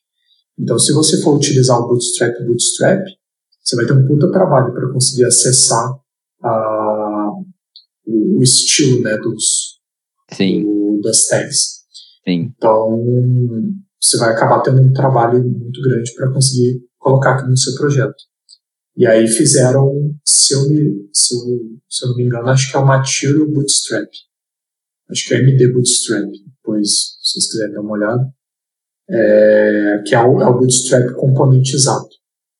Então ele tem aquele, os, alert, os alerts, tem todos aqueles componentezinhos do Bootstrap como componentes mesmo. Então você importa e utiliza. Mas, é, como eu falei, ainda com o look and feel meio antigo, meio arcaico, eu particularmente não gostei. Então eu recomendo a utilização de outras. No React eu recomendo o Material UI, que para mim é de longe hoje a melhor, melhor lib de, de UI para o React que ele contempla tudo, tem componente de quase tudo que você quiser, é muito bacana. Né? E é dentro do Angular do Vue, não conheço muito, pra ser sincero, mas tem umas coisinhas legais também, vale a pena dar uma olhada. Mas sobre o Bootstrap, mais uma vez, não. Não recomendo. não, não, bacana. Mas, mas não, eu bacana. espero que ele, que ele se renove, assim. Eu, eu gosto do Bootstrap.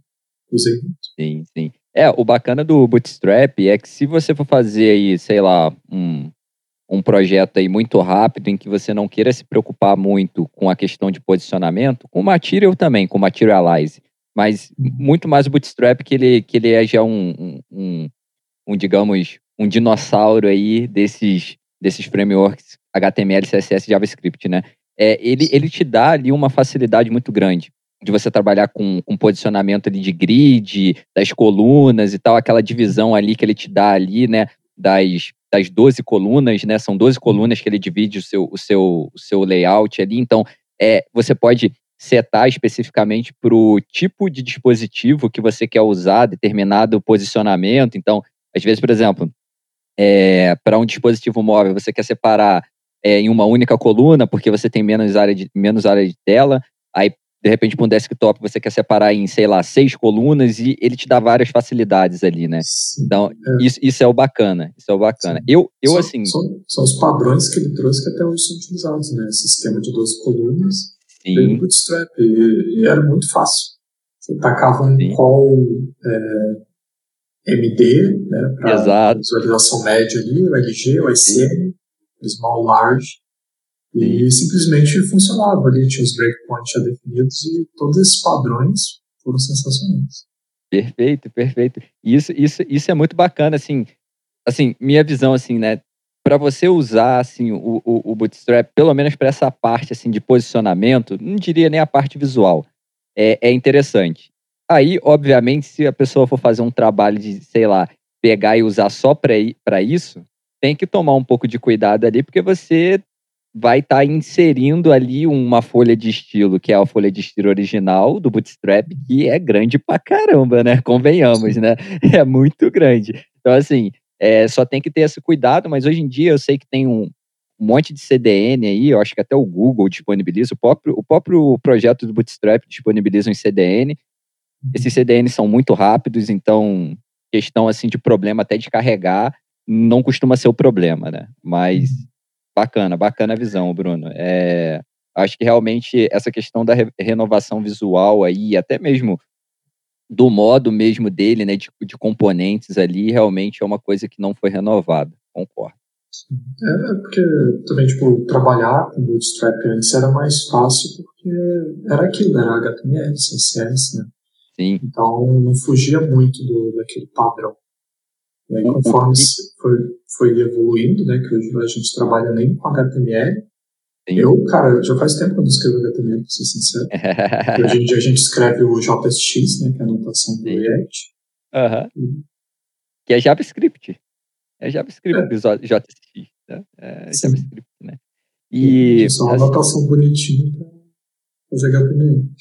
Sim, sim, sim. É, e assim, é, o, o, o, o Bootstrap, ele realmente ele precisa ali de, de, de, uma renovação, porque assim, no início lá da web, o que, que impulsionou o uso do Bootstrap? Foi o fato de que a gente precisava fazer muito hack também para os navegadores. Tinha aquela guerra, aquela, aquela, aquela benção daquela guerra do Internet Explorer versus Firefox versus Opera versus Safari versus é, faltou um aí, faltou o Chrome. O Chrome que nasceu lá final de 2008, se eu não me engano, né? Então, assim, tinha essa guerrinha entre os navegadores e, assim, a W3C, ela tinha lá os padrões dela, mas os navegadores não se entendiam. Então, assim, era, era horrível, era horrível. Tu tinha que fazer código específico para cada um dos navegadores, basicamente. Ou tu colocar aquele disclaimer embaixo. Este site é melhor visto no navegador X né? Porque é, era isso. Cagava andava na especificação. Era isso. Então, isso é, criava um caos, cara, que eu, como front-end, acabei passando. E, e, até recentemente passei, porque eu cheguei a trabalhar num cliente que ele queria, porque queria que o, a aplicação desse cobertura para o IE9. Nossa! Eu não sei quem usa IE9. Meu Deus! mas essa pessoa não merece existir, brincadeira. É, não, falando, falando sério, mas tipo. É, é sério, eu, eu, tive que lembrar alguns. Alguns. É, hack, hack, hack, hack. Alguns hack. hack. É, é, é, tipo isso, mas não, é, não era o que eu queria falar. Tinha um outro nome. Eu, eu vou lembrar depois. É, eu tive que lembrar como é que eu adaptava o código lá para rodar no Internet Explorer, é, porque tem uma porrada de tag do CSS que não funciona, um monte de propriedade. Sim. Não dá para usar, acho que não dá para usar flex. Aí você fica, puta cara, como é que eu vou fazer uma linha no Internet Explorer? Né? E é um negócio exato, que eu há anos. E foi, foi esses tempos aí. Faz um ano. Nossa, bem recente, cara. É, pandemia, é do... foi da pandemia sim, aqui agora, é, né? É, é porque é, é, porque era um cliente lá, tipo, bem antigo, assim. E eu não lembro, mas os usuários dele tinham como se fosse uma, uma máquina virtual na máquina deles. E aí essa máquina virtual abriu um programa que abriu a internet por dentro. Ah, era um WebView, entendi, é, entendi. Eu tô, tô lembrando é. agora porque. Entendi, é, é, é WebView. Essas aplicações, gente, por favor, não façam essas aplicações, cara, com WebView. Não façam no Windows, gente. Nossa, isso é, isso é ruim. Se for fazer, faz utilizando o Chromium. Faz utilizando o Chromium. Não faz utilizando, né? Pô, Internet Explorer, gente, não faz isso, gente. Você, você, machuca, você machuca um front-end cada vez você Exato, exato, poxa. Você faz um front-end chorar. é, é complicado. E, cara, foi, foi complicado na época, porque, olha, eu tive que desenterrar uns negócios assim que eu achei que eu nunca mais fosse utilizar. Nossa. muito bom, muito bom, cara. É, aqui a gente já está chegando aqui mais ou menos no final, Bruno. É, um, um, mais uma pergunta aqui, uma pergunta importante, aí falando da visão de front-end. É, frameworks de teste. E aí, teste no front-end? Rola? Rola teste no front-end? Claro, com certeza, muito importante. Apesar de é, eu, pelo menos, ainda não vivenciei é, projetos que levam é, teste muito a sério, né? Que às vezes não, não, não sabe né, muito bem o valor do teste na aplicação. É, acaba não dando chance, né, não abrindo janela ali para você trabalhar com TDD, implementar ali um teste unitário, um teste de integração dentro do seu sistema. E hoje o front-end ele tem, sim, bibliotecas boas para isso. Uh, eu vou falar das de React, né, que eu conheço, que eu já mexi. Uh, tem o React Test Library, que é uma biblioteca mais nativa ali do React, e ela, ela faz o, ela, ela cria, né, esses testes ali de, de componente para você. Então é, um, é uma coisa muito bacana de se ter dentro da sua aplicação, porque, que nem a gente falou lá no início, né, evita de, de você quebrar alguma coisa que já funcionava, principalmente mexendo no componente, é, mexendo nas propriedades né, que aquele componente recebe, nos children. Sim. Então, quando você tem um teste ali orientado para o componente, você consegue manter essa integridade ali do seu componente, que é o mais importante da aplicação. Então, se você consegue manter essa integridade, dificilmente a sua aplicação vai ter problemas, né? E se tiver, o teste vai identificar e você vai conseguir lidar com isso. Né? E Sim. aí tem, tem teste unitário também, né? Que você consegue utilizar o, o Jest, né? Também. Acho que o React Test Library também faz teste unitário e ele roda o Jest por baixo, se não me engano. Tem o, tem o próprio Jest que você utiliza uh, para fazer teste unitário, que também é de suma importância você ter na sua aplicação, porque você precisa saber que aquelas funcionalidades são confiáveis, né? Que você não vai adicionar um bloco de código ali que tudo para de funcionar. Né? Porque se você faz uma aplicação é, para você, beleza. Mas a partir do momento que você faz uma aplicação para colocar em produção, né? Que acho que a maioria do, dos, dos nossos casos, você vai impactar no, no uso ali do cliente e ele pode ser lesionado ali de alguma forma. Imagina uma aplicação que processa pagamento, né? O cara perde dinheiro. Imagina a frustração da pessoa utilizando uma coisa dessa. Com certeza. Então você precisa manter uma integridade ali. Então, é, teste é, é, muito importante para isso. E o teste de integração, né? Tem umas bibliotecas também para usar. Uh, que também né, são, são importantes para manter é, você fazer o teste da, da funcionalidade em si. É, tem, tem o Jasmine, o Karma, eu acho que o Cypress também faz isso, que faz o teste end-to-end. Então, É, também são, são testes importantes né, para validar a sua aplicação como um todo. Então, todas essas diretrizes de teste são importantes para você implementar. Aí você pensa, puta, cara, tipo, front-end agora faz tudo. Pois é. não vou te enganar, Exato. faz. É. Exato. O front-end de 10 anos atrás não tinha metade das responsabilidades que a gente Exato. tem hoje. Exato. São aplicações. O front-end são hoje aplicações. Isso é o fato, né? Exato. Uma coisa assim que eu acho. Antigamente você fazia a cara do sistema. Hoje você faz um sistema, né? Sim. Com, com, completo. E aí até um ponto que é, a gente até mesmo tem que tomar um pouco de cuidado, né? De às vezes não transportar algumas regras de negócio que talvez teriam que estar no back-end para dentro do front-end, né? Que às vezes acaba acontecendo um pouco disso, né? E aí é que entra mais uma vez. Isso é mais um perfil do engenheiro front-end que é ter esse pezinho lá no back-end, né? Para justamente Isso. entender como que funciona uma arquitetura completa, né? De, de desenvolvimento de sistema, front e back, né? Por isso que é, é importante de você ter esse conhecimento, né? Ali da, da lógica de programação, né? Para você conseguir entender que aquilo é, é, é, às vezes uma coisa que deveria ser processada ali server-side, né? E você às vezes está tratando, está fazendo uma lógica puta complexa no front-end sem necessidade. Exato. Se o back-end já pudesse filtrar aquele dado melhor ali, só retornasse para você uma coisa mais específica. Então, ter, ter esse conhecimento também vai te ajudar. Mas, assim, vai da maturidade, vai do, das experiências que você tiver. É uma coisa que você vai evoluir com o tempo.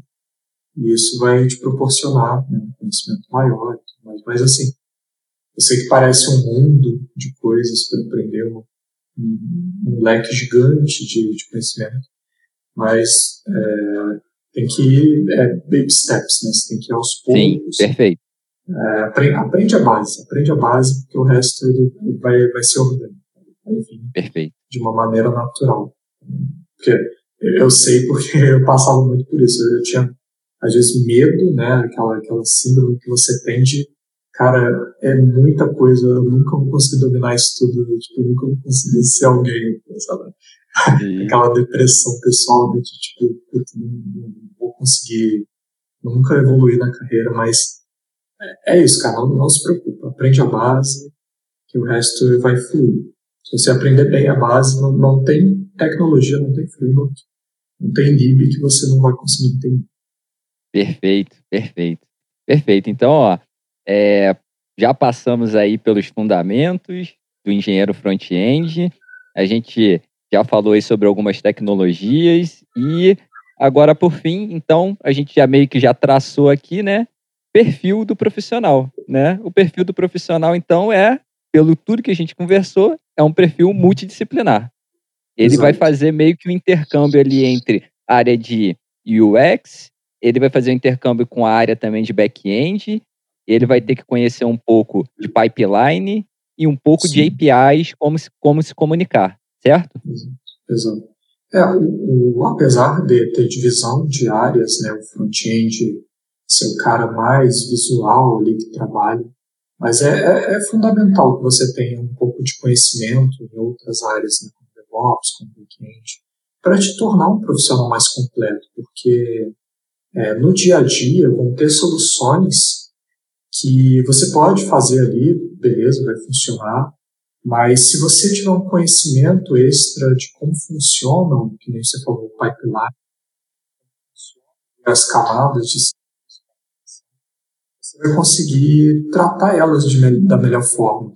Você vai conseguir entender que às vezes o, o, o body né, de um post que você manda poderia ser simplificado, ou poderia ser feito de uma outra forma, que o back-end às vezes não pensou.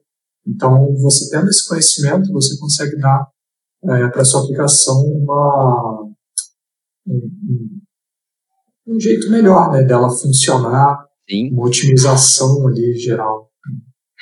Sim, perfeito, perfeito, cara, perfeito. Então, assim, é, é um perfil do engenheiro que a gente aqui entende, por tudo que a gente conversou, é um perfil mais abrangente do que simplesmente você só trabalhar como um desenvolvedor front-end, né? Que você vai estar tá muito, no caso do desenvolvedor front-end, focado só em pegar uma demanda ali, pegar e entender o processo de construção mesmo do seu front-end, sem se preocupar muito com outras, outras áreas em como a área de UX, a área de pipeline, como por exemplo ali é, a parte ali de DevOps, enfim, né?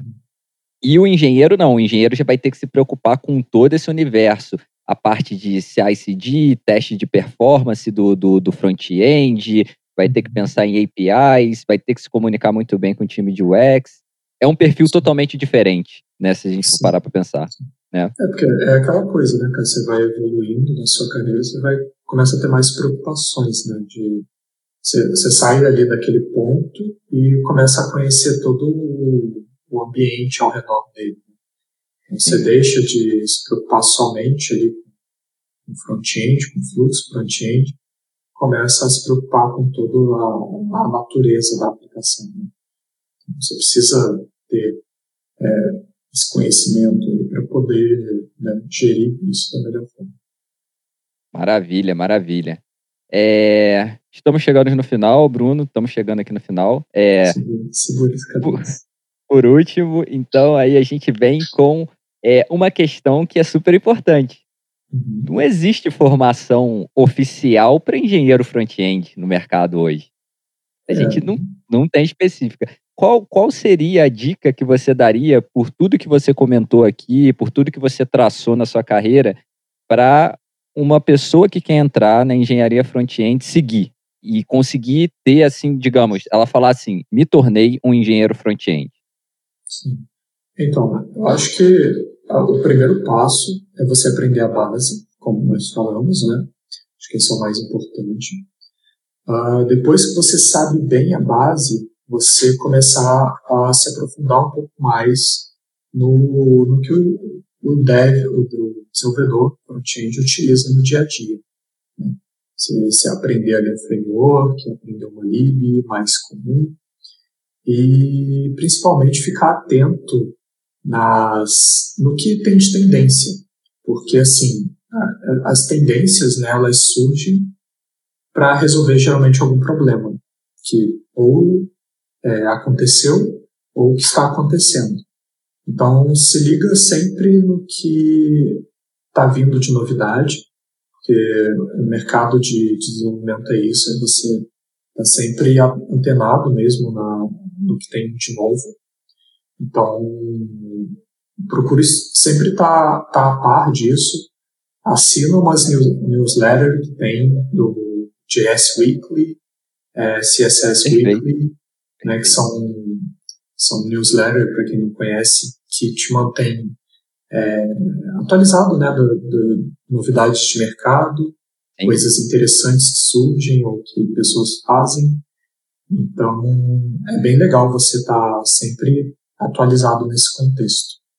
E, acima de tudo, é aprender a frisar pelo bem-estar da sua aplicação.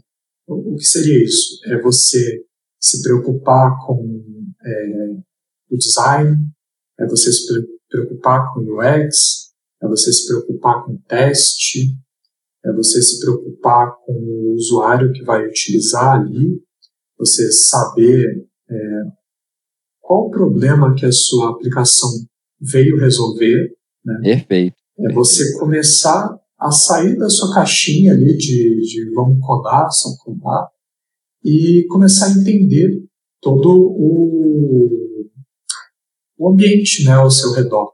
É você ver a preocupação do back-end, ver a preocupação do DevOps, é conseguir ter, ter é, um pouco de sensibilidade em todos esses contextos. Então, quando você começar a ter essa, essa, essa maturidade né, para conseguir entender todo essa, esse, esse ambiente ao seu redor, eu acho que é aí que começa a, a vida do engenheiro front-end. Né? Claro, Maravilha. não é um caminho fácil, não é uma coisa que você vai conseguir do dia para a noite. Existe muito esforço, muita experiência, né? Você vai bater a cara muitas vezes na parede, mas o mais importante é não desanimar.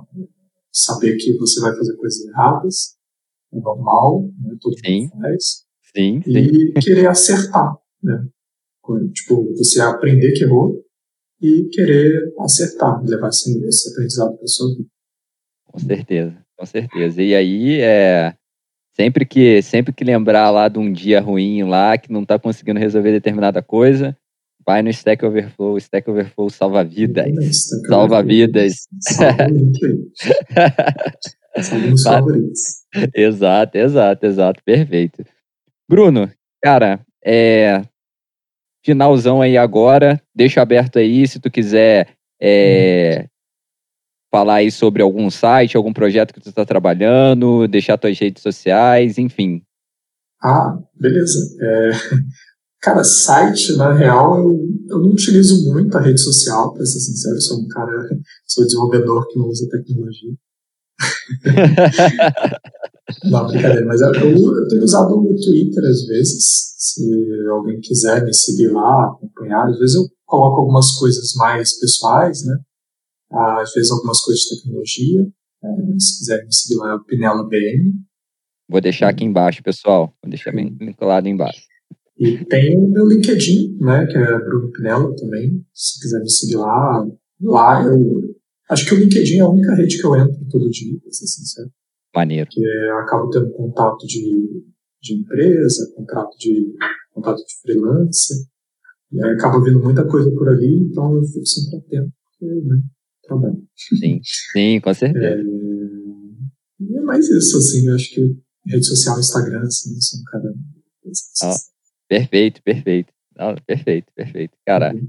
é, Super obrigado aí, Bruno, pelo seu tempo, cara. Foi um papo extremamente produtivo, cara. É, como eu disse aí, cara, eu eu, eu sou um cara aí que eu, eu tenho assim uma admiração aí por você, pelo profissional que você é. Então, cara, fico muito feliz por você ter aceito.